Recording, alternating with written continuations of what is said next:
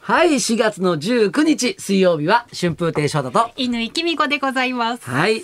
いやー、実はあの、僕、あの、はい昨日までちょっとお休みを、あ、そうだったんですか。はい、2日ほどだったんですけど、珍しいですね、翔太さんが休むなんて。本当は1週間休める予定だったんですよ。はい。はい、ところが、ええこのラジオが大事な時期だから、大事です、今週 は。休むなって言われてです ね。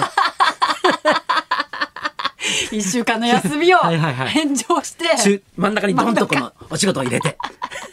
で、それで、それでええか実はね、軽井沢に行ってたんあ、ですそうよだ。ったんですか。かで、軽井沢がえ、え。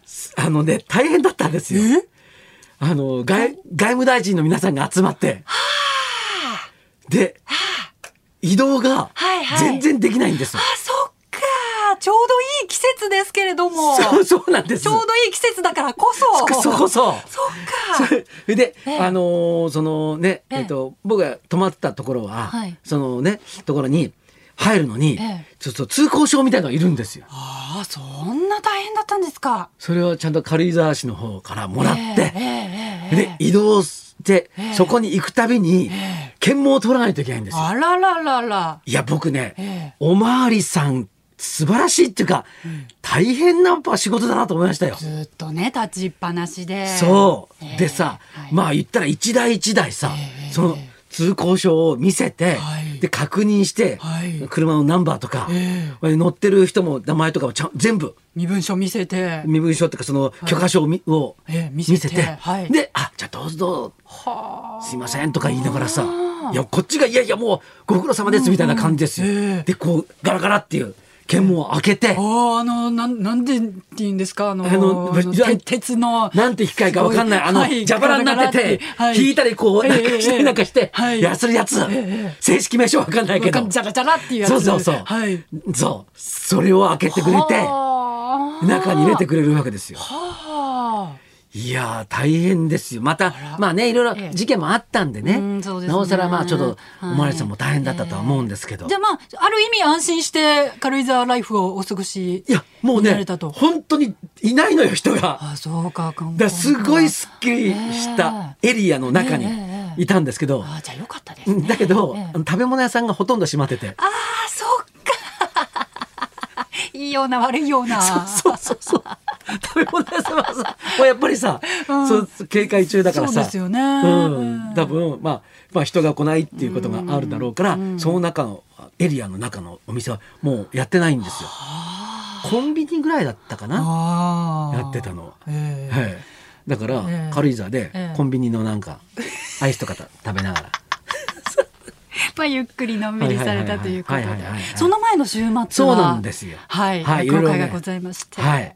混ぜたらどうなる、はい落語とクラシックです。はい。ね。それをやってたんですよ。春風亭昇太 VS、はいフルオーケストラと。はいいはいはい。やー、ええあのね、ええ面白かったです。私も拝見しててすごく楽しかったです。ありがとうございます。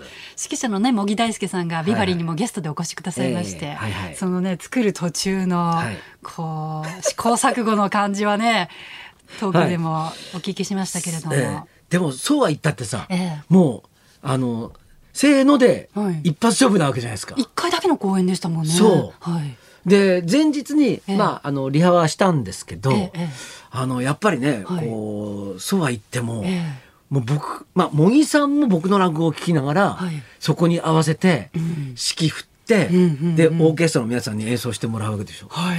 で僕は僕で、えそのこれから流れる曲がこのぐらいだっていうのを、ええうんまあなんとなく頭に入れてるわけですよ。うんうんうんでそこに合わせながら喋ってるんでそうか時間がそう。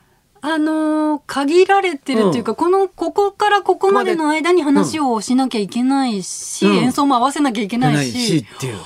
めちゃくちゃ大変ですね。だから僕がここの話をここまで来たら、ええそーっとやめてくださいっていう曲もあるんですよ。ほうほうほうほうだけど、ぴったり合わせなきゃいけない曲もあるんですよ。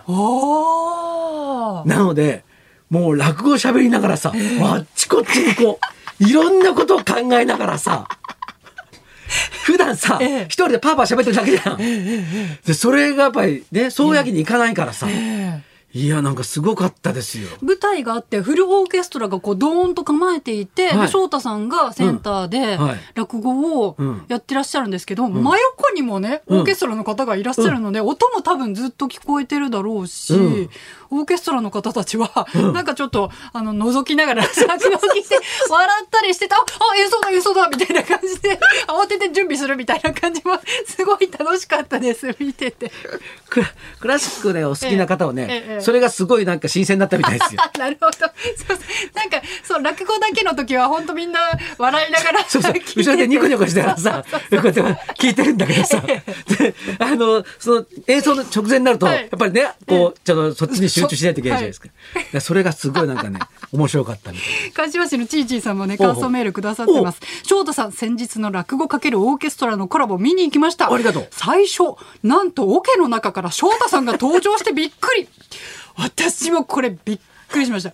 一曲目が、あの、なんていう曲なんですかね。たたたたたたたたたたたたたたたたらたたたらたたっていう曲で、な。はいはい。あの、トロンボーンがね、結構目立つはいはい。曲なんですよね。途中、バーババーバー、ーバーバーって入れるんですね。はいはいはい。あそこの時に、はいトラン、トロンボーンの方が立ち上はいがって、パーパー、パーパーって吹 くから、変だなぁと思ってたんですよ、最初。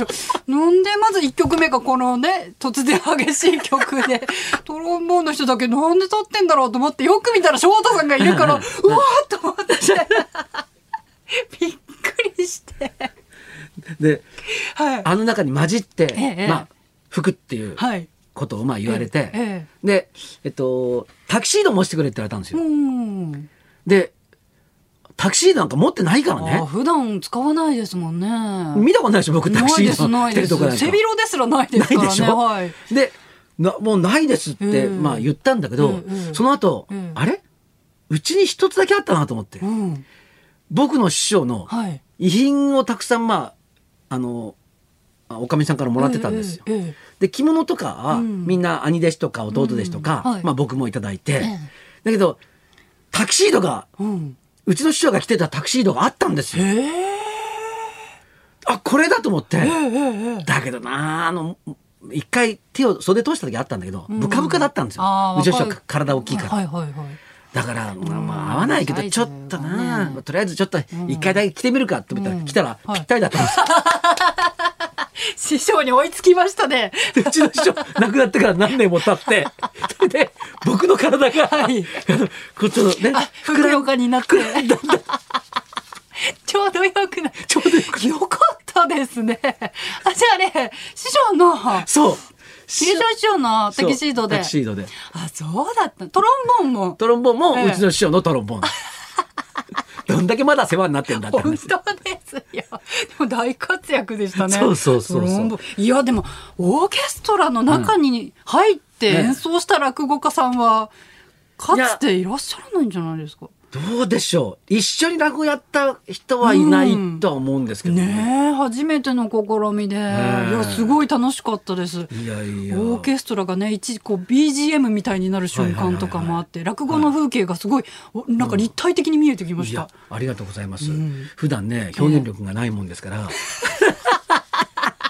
そんなことないです。こう、あったこ山のこう、ねなんですか、こう、投げるシー投げるンとシすーンごいおと上手。カンカンカンって、こう、投げて飛んでいく様子はいは がい見えてきました。いやいやね。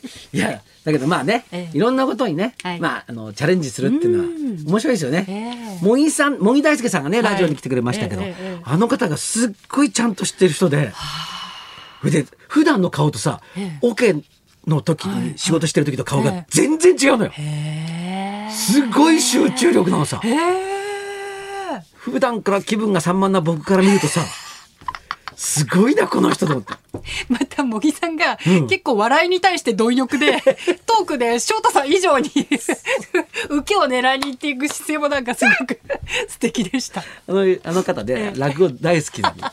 だから落語好きなうん。方と一緒にやったんで多分うまくいったんだと思ああ、なるほど。う。すごい落語のこと知知ってるかうら、んうんうんうん。だから、ええあ、の、なんか、あここでこういうの入れたらいいな、ここでね、やめた方がいいなっていう、そのアイデアたくさん持ってたんで。なるほど。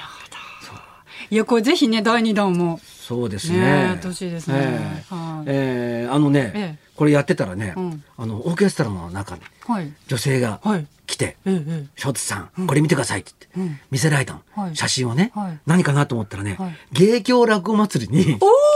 おお。その方が昔来てくれていて、そうなんですか。それであの、ええお子さんと一緒に僕一緒に写真を撮ったっていえうえ写真を見せてくれて、前行ったんですとか言ってあらあらあら、そんな芸協落語祭り、はいなんと今年はリアル開催。 4年ぶりのリアル開催ですよ5月21日日曜日お芸協落語あれが芸協祭り寄せのチケットなんかも、今日から発売ということでおお。えこれぜひまたね、オーケストラの方も。はい来ていただまきたいた来てくれるんじゃないでしょうか、ええええげあの芸協祭り寄せはね、はい白山くんなんかも出るんでおーこれチケット争奪戦になると思いますから今日からぜねひぜひチケット発売でございます、はいぜこちらの方もよろひしくお願いします5月21日日曜日芸協落語祭りでございます、はい、そして今日はね、はい我々としてもちょっと楽しみゲですストの方が楽しみですねすごい方なんで、ドキドキしますはいじゃあそろそろ参りましょラジオファミリーヒルズ華麗なる一族のマル秘エピソード